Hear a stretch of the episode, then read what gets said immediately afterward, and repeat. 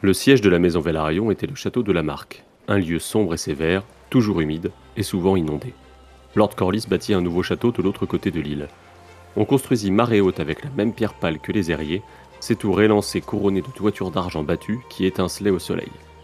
Quand montaient les marées du matin et du soir, la mer cernait le château uniquement relié à la marque proprement dite par une digue. Ce fut dans cette nouvelle citadelle que Lord Corlys installa l'ancien trône de bois flotté, dont du roi Triton selon la légende. Le serpent de mer construisit également des navires. La taille de la flotte royale tripla durant les années où il servit comme maître des navires sous le vieux roi. Même après avoir quitté cette charge, il continua à construire, lançant des navires et des galères de commerce plutôt que des vaisseaux de guerre. Sous les murailles sombres et tachées de sel du château Lamarque, trois modestes villages de pêcheurs grandirent et se fondirent en une ville prospère appelée Carène, d'après les rangées de coques de navires qu'on voyait en permanence au pied du château. De l'autre côté de l'île, près de Marée Haute, un autre village se transforma en port d'épices, aux quais et aux pontons encombrés de navires venus des cités libres et d'au-delà. Calé en travers du gosier, la marque était plus proche du détroit que Sombreval ou Port-Réal, si bien que Port d'Épices commença à détourner une grande partie du trafic qui aurait autrement gagné ses ports, et la maison Vélarion continua de croître en richesse et en puissance.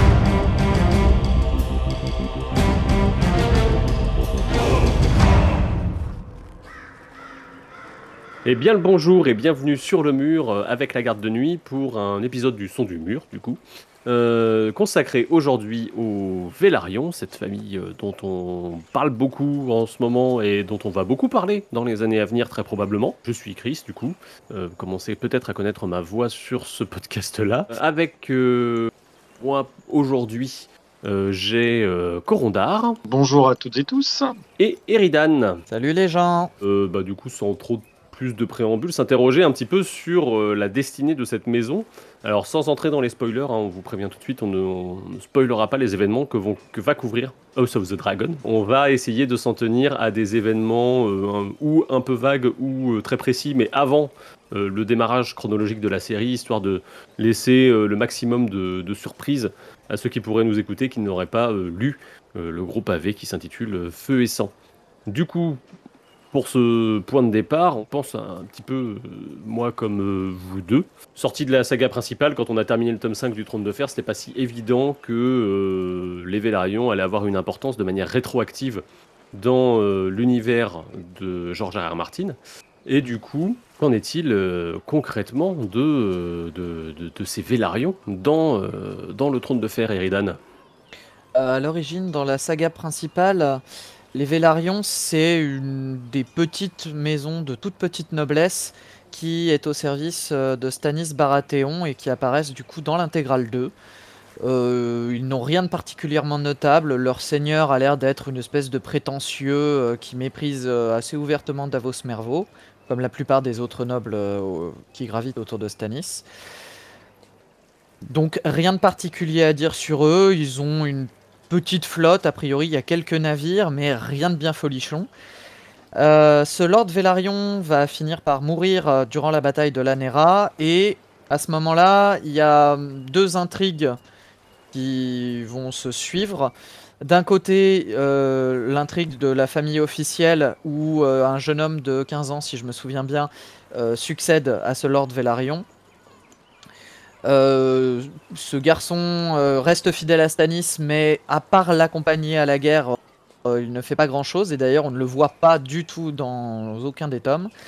Et d'un autre côté, on a un bâtard de la marque appelé Oran Waters, qui va obtenir le pardon de Geoffrey après la bataille de l'Anera, et qui va commencer à être entretenu au sein de sa cour, et à faire un petit peu son beurre, au point qu'il attire le regard de Cersei Lannister, qui est plutôt euh, réceptive à ses traits valyriens et à sa beauté qui lui rappelle beaucoup celle de Rhaegar quand elle était jeune.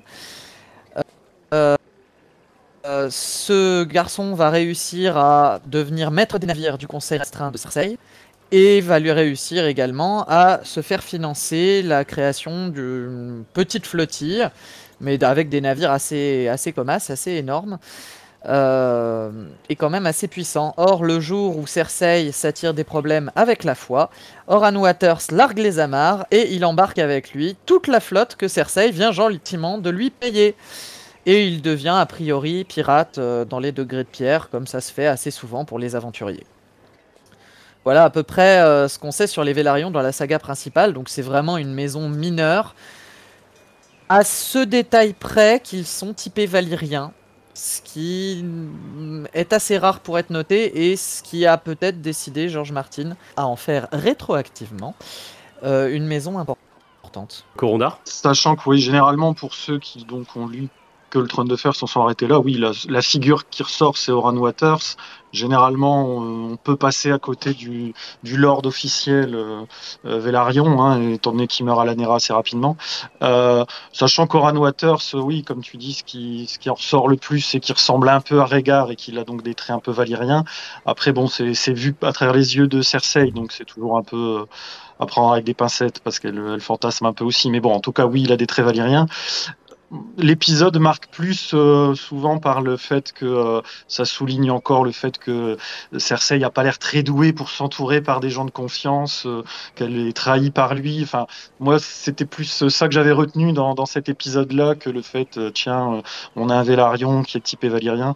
Moi, c'était plus, j'avais plus retenu de cet épisode. Cersei est encore mauvaise pour gérer le royaume. Elle dépense une fortune pour acheter des bateaux et le gars qui est censé diriger sa flotte se fait la malle avec les, navires. C'était plus cet aspect-là que j'avais retenu euh, de, la maison Vélarion sur les premières lectures avant, qu'on ait euh, euh, Feu et Sang. Mais du coup, on a déjà une double association. D'un côté, ils sont associés quand même à, une certaine forme de puissance maritime, même si elle est mineure dans, le trône de fer. Et on a aussi quelque chose qui est très important, c'est le typé valyrien, à tel point que leur nom, on est quand même à la limite de l'anagramme de valyrien. Tu changes deux trois lettres et c'est bon, ça passe. Donc euh, on a quand même ces deux caractéristiques quand même qui vont revenir un peu plus tard, notamment quand on va découvrir euh, d'autres bouquins sur l'univers. Euh, je te repasse la parole, Eridan, pour parler de ça. En 2013, Martin va publier une toute première nouvelle qui sert de chronique historique sur l'histoire des Targaryens. ça s'appelle La princesse et la reine, ou l'histoire des Noirs et des Verts. Et ça raconte justement euh, un petit peu toute la guerre entre Rhaenyra et euh, son demi-frère Aegon II, donc les événements de House of the Dragon. Euh, c'est à cette occasion-là que pour la première fois on se rend compte que les Velaryon sont présents et ont une énorme importance parce que ce sont les principaux soutiens de Rhaenyra à cette époque-là. En 2014, l'année suivante, on commence par avoir une deuxième nouvelle intitulé The Rock Prince ou Le Prince Vaurien. Euh, cette fois-ci, ça revient sur justement les événements qui ont précédé la danse des dragons. Euh, c'est euh, tous les prémices. Et à nouveau, on retrouve les Vélarions et on retrouve la place importante qu'ils ont pu avoir. Et c'est enfin dans l'encyclopédie appelée The World of Ice and Fire, ou les origines de la saga en français, publié la même année, donc en 2014, que on va avoir un peu plus d'éléments sur le lore des Vélarions, découvrir euh, d'où leur vient justement euh, leur trait valyrien, euh, découvrir un petit peu quel lien ils entretiennent avec la mer et quel rapport ils ont pu avoir avec les Targaryens. C'est là où on va le découvrir un peu plus en détail. George Martin avait avant ça publié non pas des textes, mais il avait donné quelques informations sur la généalogie des Targaryens, il me semble, et on avait déjà eu quelques informations, je crois, ça mériterait d'être vérifié, euh, sur des mariages entre les Targaryens et les Vélarions, mais on n'en savait pas beaucoup plus jusque-là.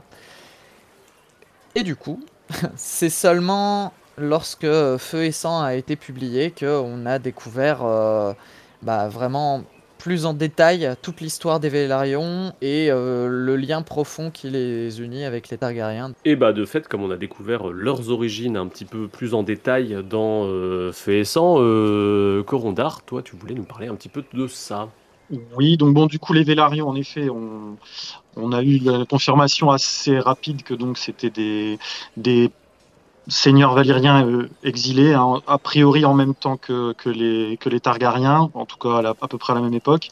Euh, par contre, voilà, on est quand même sur des nobles valériens euh, d'un rang inférieur aux Targaryens, puisqu'ils arrivent sans dragon dans leur bagage, donc on n'est pas sur une famille non plus extrêmement puissante a priori, dès le départ, ils, émigrent certainement en tant que, vassaux des Targaryens et ils s'installent donc sur une petite île, euh, Lamarque, qui est euh, très très bien placée, qui a une position stratégique très importante puisqu'elle est vraiment euh, à l'embouchure du Gosier, donc euh, l'estuaire où on construira plus tard Port-Réal.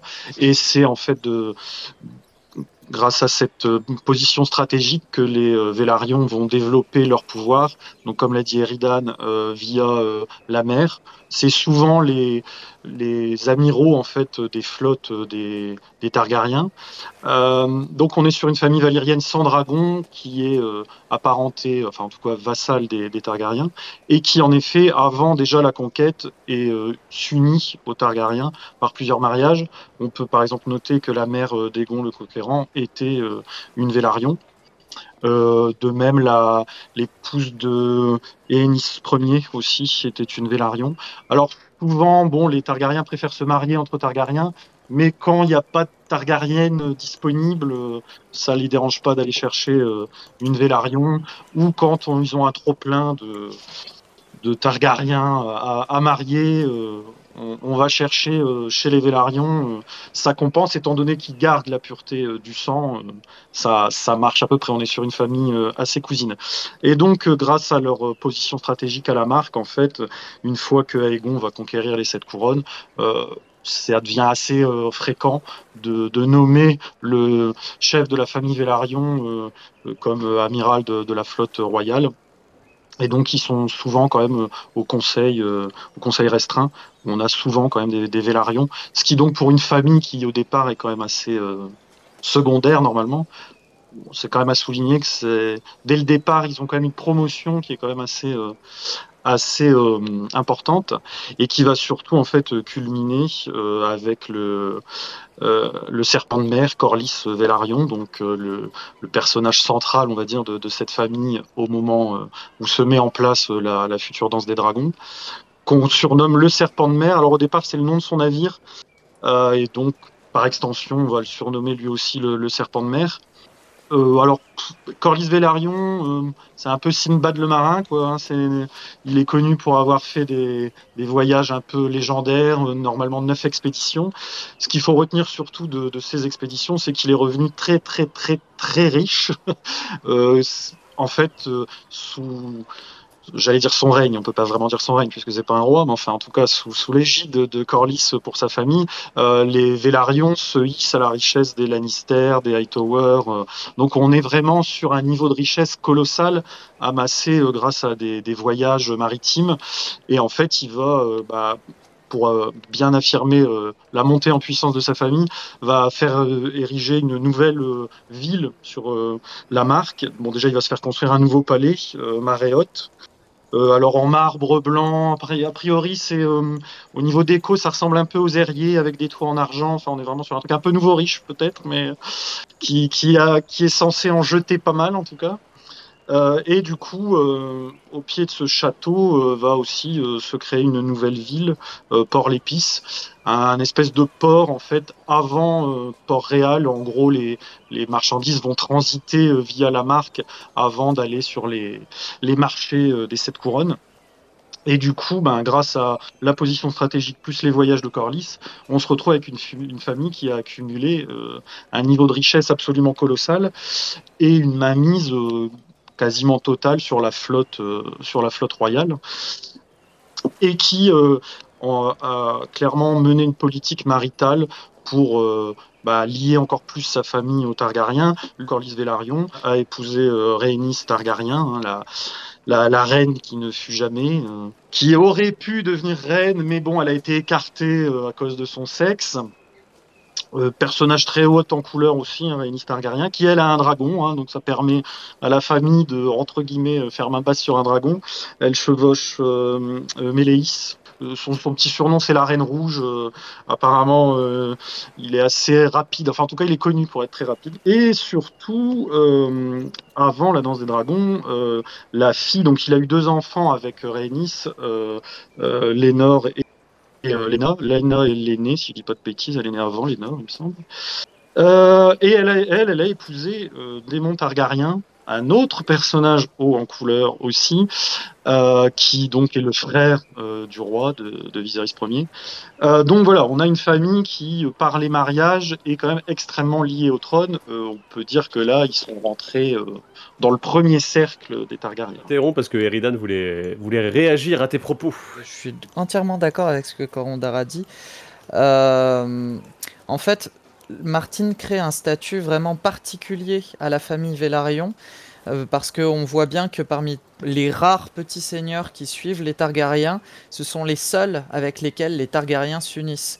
C'est-à-dire qu'on a à l'époque toute une petite brochette, euh, les Celtigars, les Coeris, même un peu les Baratheons.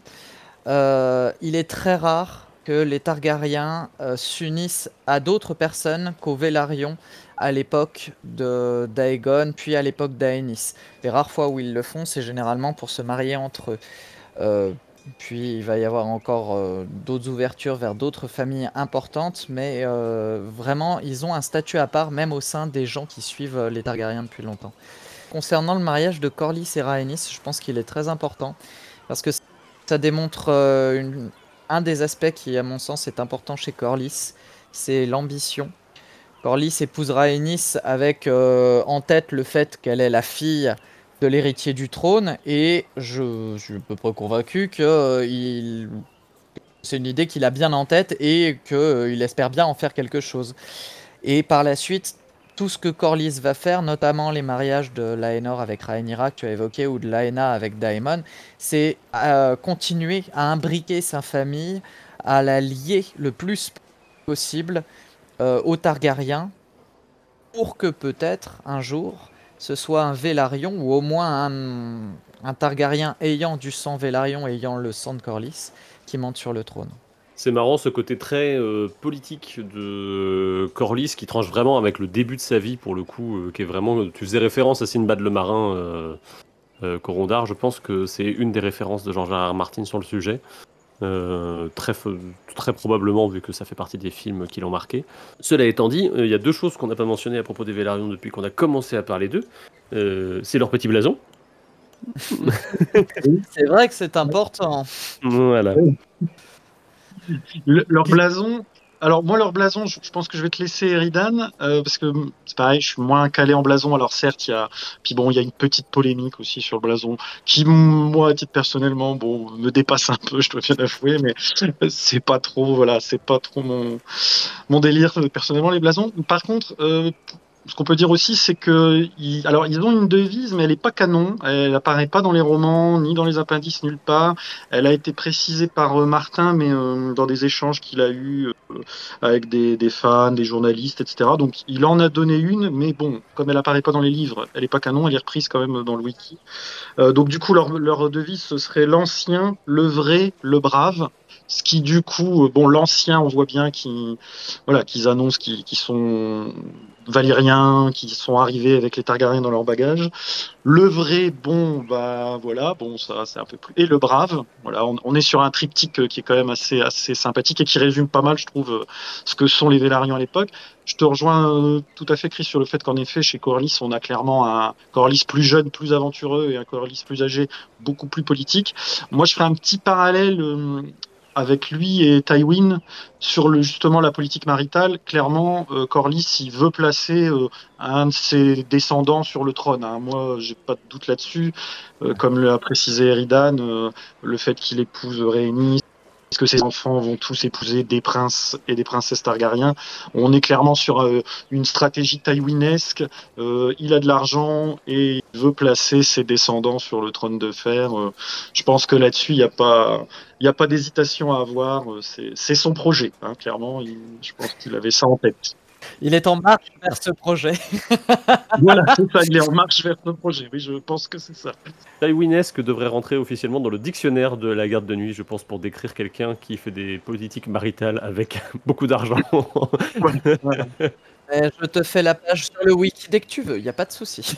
Du coup, on pourrait dire que c'est Tywin qui est corlivien, puisque Corlys a précédé Tywin. Donc, euh, ce serait peut-être l'inverse en fait. Ce serait peut-être Tywin qui a, tout piqué à, à Corlys, je sais pas. Mais euh, bon, sauf que la, fortune des Lannister était déjà quand même antérieure. Hein.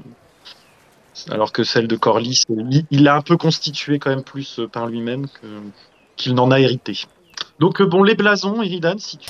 Euh, oui, alors le blason des Vélarions, c'est un Seahorse en anglais. Ça peut se traduire de deux manières, soit par hippocampe, soit par une sorte de cheval marin qu'on appelle un kelpie, euh, qui, est une créature mythique, mythologique. Euh, pendant longtemps, on n'a pas trop su euh, ce que c'était de manière effective. Martin a fini par confirmer aux fans que lui, il imaginait un hippocampe, donc un hippocampe argenté sur un fond vert océan, vert clair, quelque chose comme ça. Euh, seulement, la série a décidé, elle, euh, euh, de rester sur le Kelpie, qui est souvent préféré dans les représentations de beaucoup de fans. Voilà. Je pense que ça a un côté peut-être un peu plus graphique de dessiner un, un Kelpie plutôt qu'un plutôt qu'un hippocampe. Après, du coup, ça me pose ce qui me pose question, c'est comme la devise, elle a été confirmée que dans les correspondances de George R. Martin, et j'imagine que ces correspondances, ça datait de l'époque où il parlait avec ses fans, donc c'était il y a un moment. Euh, est-ce qu'elle va avoir bougé et est-ce qu'au final la série va pas donner une autre euh, interprétation de la devise? Ça fait partie des questions que je me pose. La plupart du temps, quand Martin euh, donne une devise, on finit par la retrouver. Il avait donné, si je me souviens bien, la devise des martels il y a très très longtemps de ça. On ne l'a vu apparaître que bah, très récemment dans la publication de Feu et Sang, justement.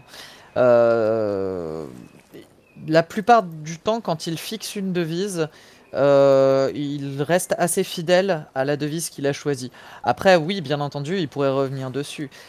Moi, elle me rappelle beaucoup la devise des, Tully, cette, euh, cette devise-là, tu sais, avec trois mots qui semblent définir quelque chose d'important. Euh, les, meilleures heures de la République française aussi, accessoirement. Hein, mais... Euh. oui, mais là, je suis pas sûr qu'il y ait une référence voulue de ce côté-là. Enfin, je pense pas, mais. Non, après, pour le blason, le blason, Ouais, alors moi je pense que le Kelpie est peut-être plus anglo-saxon aussi, peut-être. Ça parle peut-être un peu plus aux anglo-saxons. On en a dans Harry Potter aussi des Kelpies. Euh. Je, pense que dans en France c'est peut-être moins connu le Kelpie, donc je pense que c'est pour ça que nous on était peut-être plus partis sur l'hippocampe. Après bon, voilà, moi le blason hippocampe ou Kelpie, euh, la, la, la différence me paraît pas fondamentale. Euh, sur la devise, à mon avis, euh, ouais, je pense qu'elle bougera plus euh, si Martin l'a déjà annoncé une fois. Je pense que lui la gardera. Après, dans la série, à mon avis, c'est soit on n'aura pas la devise, et si on l'a, ils reprendront celle de Martin. Mais voilà, je pense pas qu'ils vont créer une nouvelle devise. Ce serait étonnant qu'elle apparaisse pas la devise quand même, parce qu'ils sont très friands de mettre les devises dans les dialogues, donc euh, je, je, pense qu'on y aura droit. Moi je pense qu'on aura droit aussi. Quand les devises ou quand les proverbes qui sont associés aux familles marchent bien, là, euh, the old, the true, the brave, à, part le fait que c'est pas vrai, je vois pas bien l'intérêt. Enfin si, ils sont vieux, ça, allez, on peut leur reconnaître ça, ils sont vieux. Non, ils ont un sang ancien, ils sont pas vieux, ils ont un sang... Excusez-moi, Ils sont des aînés, bien entendu, nous leur devons le respect. Et tant qu'on est dans les, choix d'adaptation euh, qu'on ne peut pas éviter euh, en parlant des Vélarions, il y a quand même le choix de la couleur de peau. Je ne sais pas s'il y en a un de vous deux ah qui va se lancer là-dessus. Oui, alors choix qui, qui fait couler beaucoup d'encre, qui en a fait couler beaucoup et qui, à mon avis, va en faire couler encore pas mal, hélas.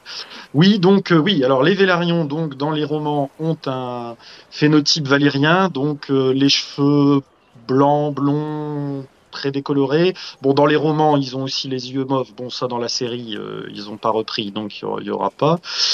et ils ont sont, sont censés être euh, assez pâles de peau, hein, avec le, phénotype valyrien.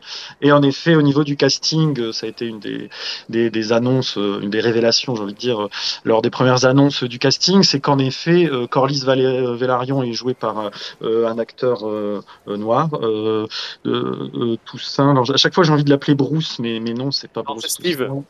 C'est Steve, voilà, Steve Toussaint. À chaque fois, j'ai envie de l'appeler Bruce, mais non, pas du tout. Donc, euh, Steve Toussaint, euh, donc, qui est un acteur noir. Et donc, évidemment, euh, sur les Nords, on reprend évidemment un acteur également métissé. Alors, du coup, métissé, puisque Rhaenys Targaryen, elle, garde le, phénotype Targaryen. Alors évidemment, ça a fait couler beaucoup d'encre chez beaucoup de fans qui parlent d'une trahison du canon, etc. bon, moi, à titre personnel, sur un personnage qui n'est pas un personnage historique, qui est un personnage de fiction, j'ai personnellement pas de souci majeur avec des adaptations euh, et des choix différents lors d'un changement de support. Hein. On parle d'une série télé, pas d'un roman.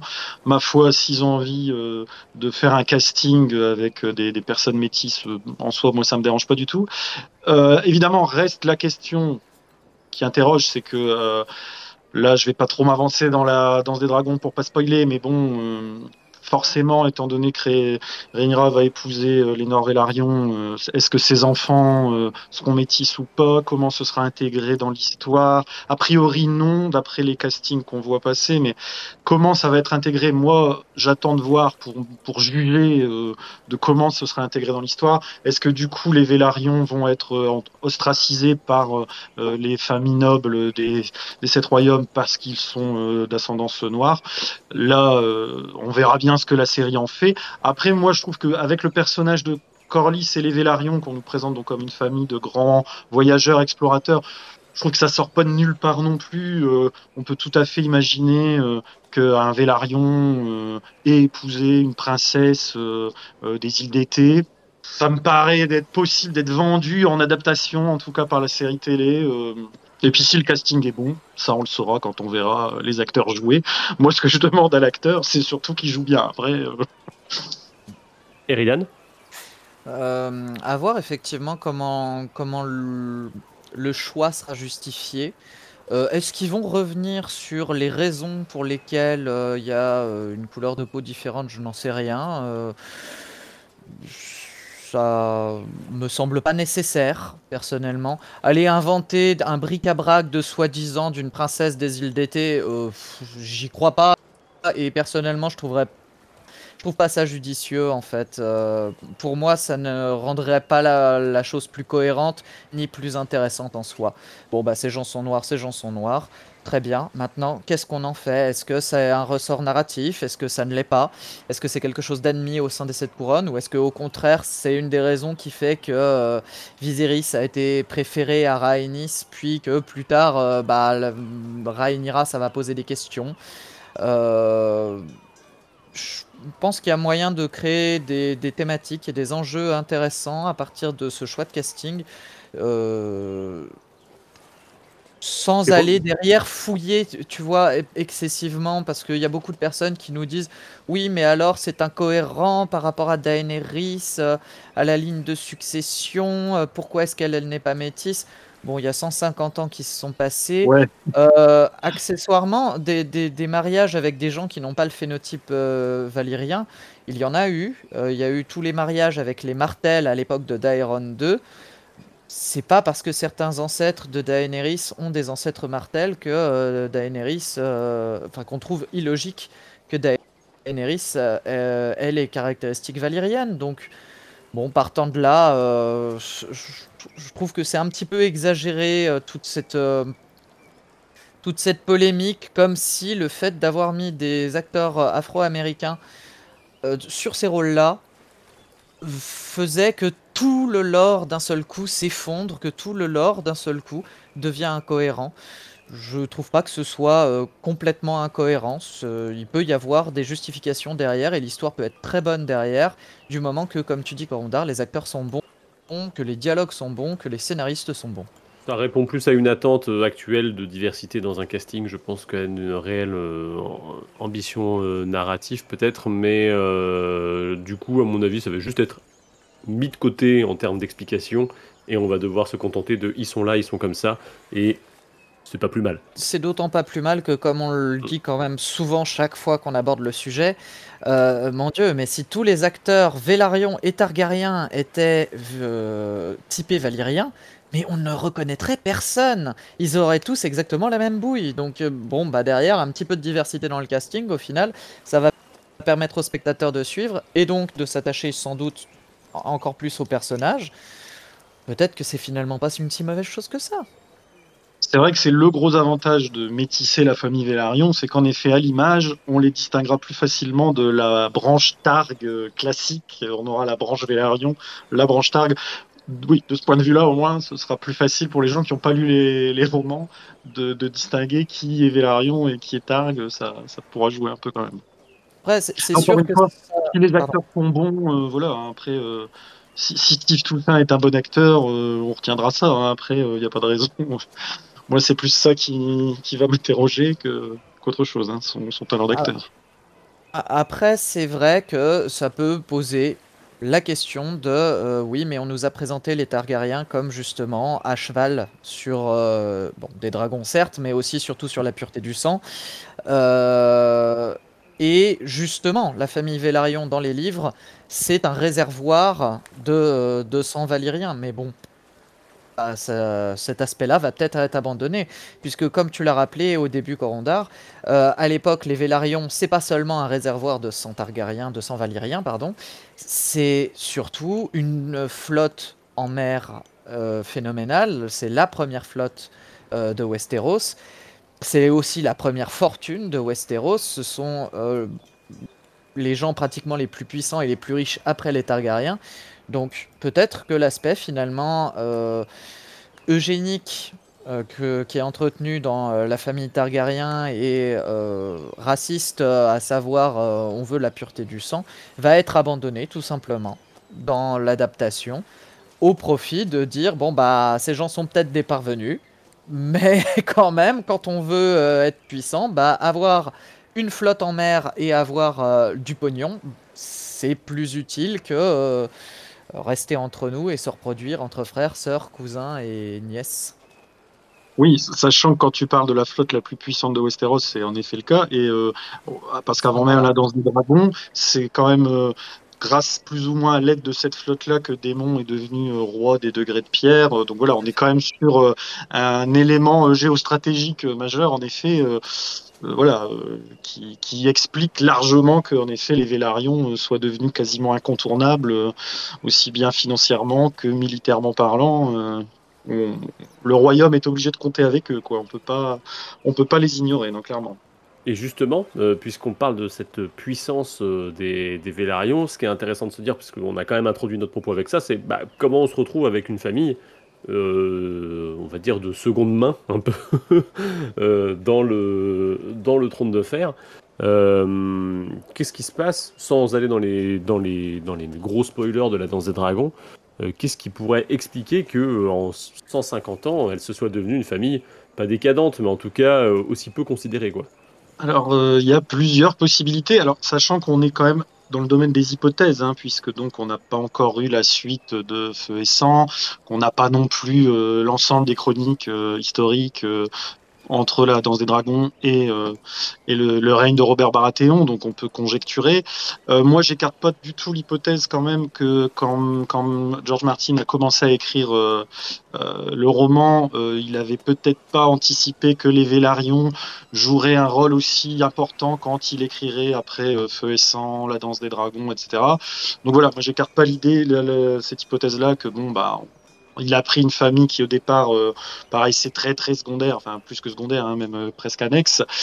Et il, leur a décidé, il a décidé de leur faire jouer un rôle très important, d'où ce décalage.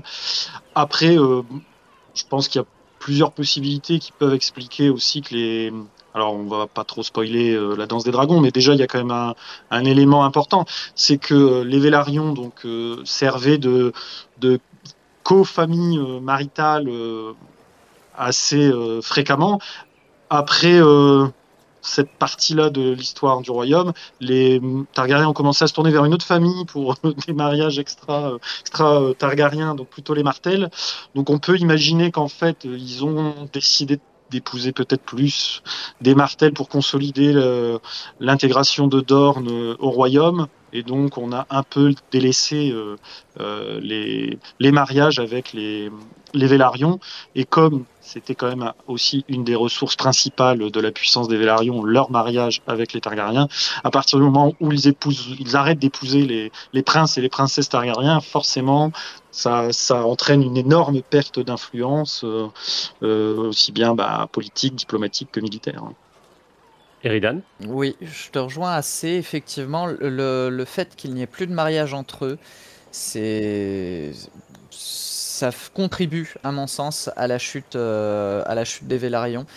Le, les derniers mariages qu'il y a entre des Vélarions et des Targaryens, ceux en tout cas qu'on connaît, euh, c'est juste à la fin de la danse. Et du coup, c'est à une période où euh, il y a de moins en moins de dragons. Euh, et à la, enfin, quelques années plus tard, il n'y en aura même plus du tout. Euh, donc en fait, finalement, à ce moment-là, cette notion de pureté du sang et euh, de conserver des traits valyriens, cet impératif-là, cette priorité-là, elle s'efface de plus en plus. Et les Vélarions deviennent une famille beaucoup moins intéressante à épouser. Mais il y a quand même aussi d'autres choses parce que, outre les dragons, on a quand même dit euh, qu'ils avaient une puissance en mer et euh, beaucoup d'argent. Cet argent, il y en a une partie qui va, fondre pendant la danse. Hein, de toute façon, ils vont perdre beaucoup de richesses pendant la danse euh, des dragons. ça, après, on pourrait presque dire un peu comme tout le monde finalement. Mais eux en particulier vont subir des pertes sèches. Et je pense que Martine a commencé à, on va dire, à dessiner la, décadence des Vélarions dans les tout derniers chapitres de Feu et Sang. Parce que la personne qui succède à Corlys Vélarion euh, va perdre une partie de sa fortune durant, euh, durant la période post-danse en fait. Euh, ce qui va d'ailleurs l'amener à faire des nouveaux voyages, donc peut-être à engager des fonds pour essayer de euh, à nouveau euh, faire ce qui avait fait la richesse de sa famille, en fait mener des aventures qui vont le rendre riche. Mais on ne sait pas, on ne sait pas si ça va fonctionner ou pas. On sait que ce personnage va s'attirer énormément de gloire comme, euh, comme Corlys l'avait fait à son époque, mais on ne sait pas ce qu'il en est du point de vue pécuniaire. Est-ce que tout ça va être rentable? Ben, c'est pas sûr. Puis accessoirement, euh, tu avais parlé de port d'épices tout à l'heure. Euh, port d'épices, là-dessus, je vais euh, être un petit peu spoilé, mais on va dire que port d'épices pendant la danse des dragons, ça se passe pas très très bien. Et après la danse des dragons, ben, ce qui faisait la force de la marque va devenir en fait une faiblesse parce que il y a quand même Port-Réal juste à côté, Père Dragon juste à côté. vous avez aussi d'autres petits ports comme Sombreval ou je crois. Virgétan est un petit peu plus loin, mais quand même. Vous avez euh, tout un tas de petits ports qui vont être beaucoup plus intéressants pour le commerce et qui vont très certainement détourner aussi une partie du commerce euh, de chez les Vélarions. Donc, à mon avis, euh, durant les années qui suivent la danse des dragons, on a une véritable perte du pouvoir économique des Vélarions. En fait, je pense que vraiment ils ont perdu énormément de leur argent. C'est euh, vraiment des, c'est vraiment des Icar euh, mode Westeros quoi. Sauf qu'ils ont pas volé trop près du soleil, ils ont volé trop près du dragon quoi. C'est. Euh, c'est très joli, je, vais, je, la, je reprendrai celle-là. Bah, après, je pense aussi que pour les Vélarions, il y a à mon avis peut-être un, un élément purement historique qui joue, c'est que Corlys est tellement haut en couleur, tellement euh, exceptionnel que forcément derrière, c'est dur de passer après ce genre de personnage. Ah. C'est un peu comme euh, euh, voilà, Louis XIV a eu un règne très marquant, donc derrière on, a l'impression que Louis XV a un règne tout pourri. bon, quand on regarde dans le détail, c'est peut-être pas si simple que ça. Voilà, donc c'est un peu pareil pour Corlys. Derrière, je pense que ses successeurs ont paru un peu plus pâles que lui, forcément, moins, moins glorieux. Non, pour être honnête, je pense au contraire que euh, le successeur direct de Corlys, Aline Pointe-Chaîne, c'est un personnage que Martin kiffe beaucoup et sur lequel euh, il va essayer de construire énormément de choses. Par contre, après Aline, on n'entend pratiquement plus parler des Vélarions. Ils sont a priori toujours relativement proche des Targaryens, dans le sens où le, le maître des navires à l'époque d'Aerys II est un Velaryon, justement. Donc ça montre quand même qu'ils ont gardé, ils ont su garder, ils ont su préserver un petit lien avec les Targaryens, même s'il n'y a plus de mariage avec les Targaryens.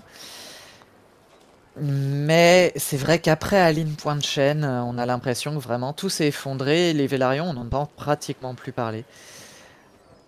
Sachant que pour le règne de Robert, euh, là pour le coup, ça me paraît assez facile à expliquer, c'est que du coup, s'ils étaient toujours perçus comme étant des loyalistes aux Targaryens, à mon avis, sous le règne de Robert, euh, être un Vélarion, ça devait pas être euh, une bonne carte de visite pour aller se balader à Port-Réal, je pense. Et à mon avis, Stanis devait les regarder aussi quand même d'un œil un peu circonspect, je pense. Euh, voilà, sous le règne de Robert, pour le coup, l'explication, euh, à mon avis, assez facile à trouver. C'est que je pense qu'ils étaient un peu trop euh, associés à l'ancienne famille régnante pour euh, pouvoir espérer avoir leurs entrées à la cour de Robert. À mon avis, ça devait être très compliqué pour des Vélarions d'être acceptés par la nouvelle famille régnante Baratheon. C'était ça, ça devait pas être un bon un bon ticket d'entrée, je pense. Et moi, il y a un truc qui m'interpelle là quand je vous écoute tous les deux, c'est, euh, je me disais, la... parce que Eridan a mentionné plusieurs fois que les Vélarions sont le, du coup, le, réservoir génétique des Targaryens, quoi, quelque part. Et euh, je me demande si du coup le, lien entre le sang valérien et le fait de pouvoir monter un dragon doit forcément un peu exister, pour une raison qu'on ignore d'un point de vue, on va dire, scientifique de l'univers.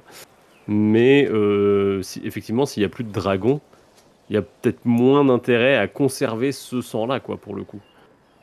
Ah oui, ça c'est certain, oui. Euh, les, les, les, les, Targaryens n'ayant plus de dragons à monter, euh, ils avaient moins d'obligation de conserver les, la pureté du sang. Euh, comme tu dis, oui, on ne sait pas comment tout cela s'est fait, comment c'est organisé, mais en effet, il n'y a aucun doute sur le fait que les Targaryens étaient liés à leurs dragons par des certainement des sortilèges hérités de l'ancienne Valyria et que en effet, en dehors de, de ces liens magiques dont on ignore exactement les, contours précis, euh, c'est en effet très compliqué de chevaucher un dragon.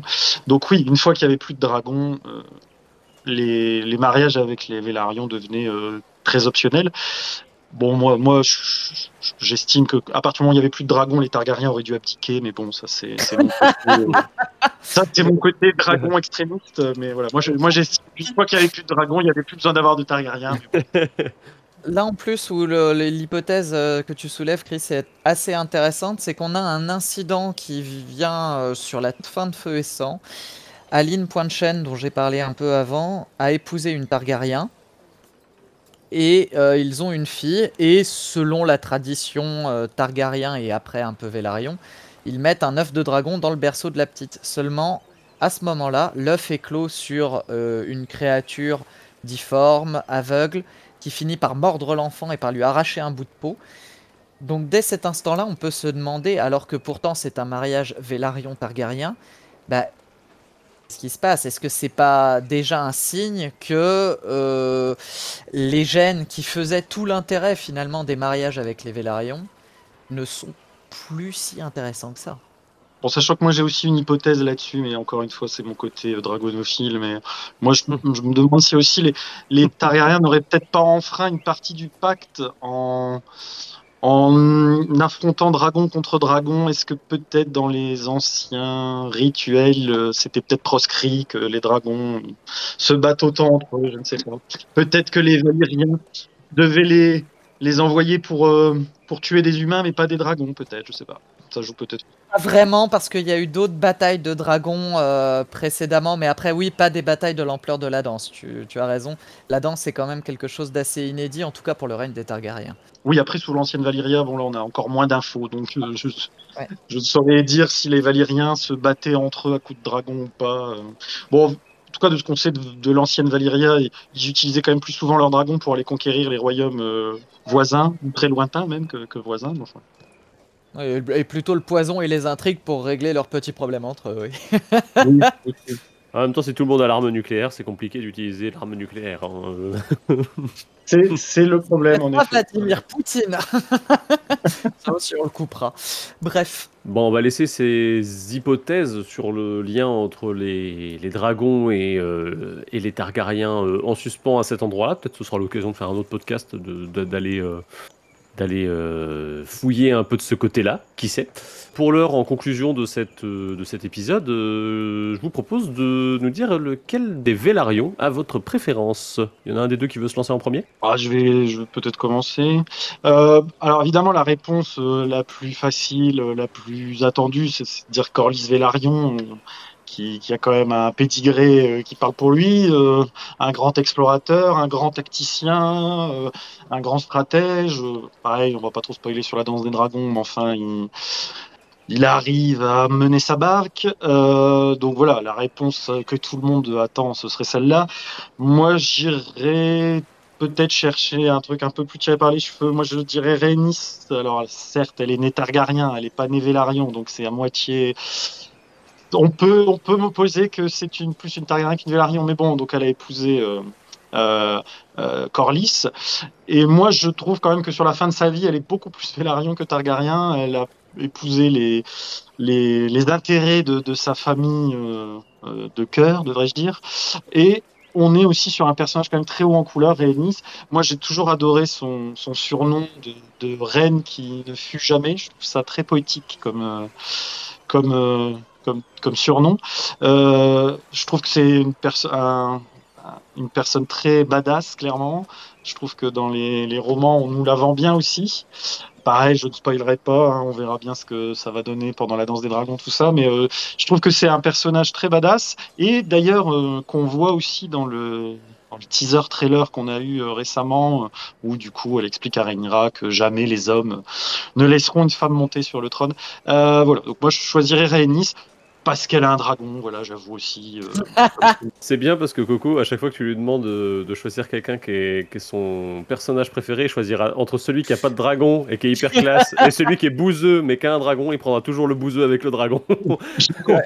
À, à ce compte-là, Coco, euh, la fille de Rhaenys, Laena, elle monte Vagar. Hein, c'est quand même autre chose en termes de je monte un dragon, ça se la pète encore plus. C'est vrai, mais je trouve que sa mère a quand même un, un passé un peu plus, Oui. un, un peu plus chargé quand même. qui- Oui, Qui la vend un d'un peu point de plus. vue- Ouais, d'un point de vue construction de personnage, c'est plus intéressant quand Ouais. même, faut dire. Elle a, elle a un peu plus le temps d'être étoffée aussi, on va dire. Et puis c'est pareil, euh, elle, a, elle a épousé Corlys Velaryon. J'imagine que une femme qui fait chavirer le cœur de Corlys Velaryon, ça doit être euh, une femme exceptionnelle quand même. Eridan, toi de ton côté? Euh, moi, je vais citer un personnage que personne ne connaît, forcément. Euh, mais il y en a une qui m'a complètement ébloui à la lecture de Feu et Sang, et je suis la seule personne dans ce cas-là, a priori. Euh, c'est Alyssa Velaryon, qui est euh, l'épouse d'Aenys Ier Targaryen, et, et du coup la mère de Jaehaerys le conciliateur. Euh, et il y a toute une partie où elle assure la régence de son fils, et c'est une femme discrète, c'est une femme fragile qui a été éprouvée par la vie. Elle est régente, mais c'est pas une régente à la Cersei, c'est pas une régente à la Lisa Arryn, c'est quelqu'un qui euh, essaye juste de faire au mieux pour que son fils puisse euh, être un bon roi et avoir un règne paisible. Sauf que euh, son fils euh, décide de faire n'importe quoi et d'épouser sa sœur, en bon Targaryen qu'il est, et ça va créer un gros problème entre euh, bah, son fils d'un côté et son époux de l'autre, Regard Baratheon, qui est main du roi à l'époque. Et il y a tout un passage où on voit la montée en pression entre d'un côté le roi et euh, la main du roi. Et il y a un moment donné que je trouve personnellement assez fabuleux où Alyssa Velaryon décide de rappeler à tout le monde qui est la régente concrètement et de sortir de sa discrétion et de sa fragilité habituelle pour euh, juste remettre euh, son mari à sa place, ce qui est assez impressionnant quand on connaît euh, le, fonctionnement de Westeros où généralement bah, c'est ton mari donc tu l'ouvres pas en fait concrètement c'est la main du roi donc tu l'ouvres pas en fait concrètement c'est regard Baratheon donc tu l'ouvres pas en fait et je trouve enfin ce moment m'a fait vraiment une très forte impression et j'ai vraiment beaucoup aimé ce moment et je vous conseille de lire Feu et Sang juste pour lire ce passage. Voilà. On, notera d'ailleurs quand même que en effet les enfin alors là si c'est personnel comme avis mais on notera que les deux plus grands rois targariens Aegon le Conquérant et Jaehaerys Ier ont comme mère une Vélarion qui est quand même euh, alors je ne sais pas s'il faut y voir quelque chose mais en tout cas euh, on notera que visiblement euh, euh, maman les deux mamans Vélarion ont bien ont bien Alors- élevé les deux rois puisqu'ils sont devenus deux très grands rois. Si tu pars par là, euh, Daeron Ier et Baelor Ier, le bienheureux, euh, aussi une mère Velaryon. Faut des exceptions bien sûr. Et du coup, Chris, toi, ton... Bah, moi j'avais euh, en fait euh, je me t'ai dit Corlys comme ça de base parce que c'était mon souvenir de lecture de Feu et Sang mais en fait euh, en faisant le rappel des, de, de la saga tu m'as rappelé juste Oran Water c'est cette intrigue de filou est tellement drôle quand tu la lis que euh, je crois que je vais, je vais aller pour lui hein, parce que le côté eh vas-y tu me fais ma, tu me fais ma flop après je me casse dans les degrés de pierre et je deviens un pirate ok le mec il a tout compris. Drop the mic Eh ben merci euh, à tous les deux de- d'être venus dans euh, ce son du mur et puis euh, on va vous donner rendez-vous on ne sait pas quand puisque comme vous avez pu le constater nous sortons des épisodes du son du mur de manière assez irrégulière. Ce qui est sûr c'est qu'il y a d'autres sujets en préparation qui finiront par popper. Il y a notamment si on arrive à l'enregistrer un de ces quatre un podcast sur Sansa qui normalement devrait arriver je pense d'ici la fin de l'année on peut se dire ça. Euh, et euh, il y a également une petite série de, de podcasts sur, euh, que nous prépare Chao, euh, qui sera publié dans le courant de l'année, euh, et dont l'intitulé est Je ne me souviens plus, mais euh, vous serez très probablement au courant. sur ce, euh, bah, on vous souhaite une bonne journée, une bonne soirée, selon quand vous nous écoutez. Et puis euh, à la prochaine. Salut Salut les gens à la prochaine.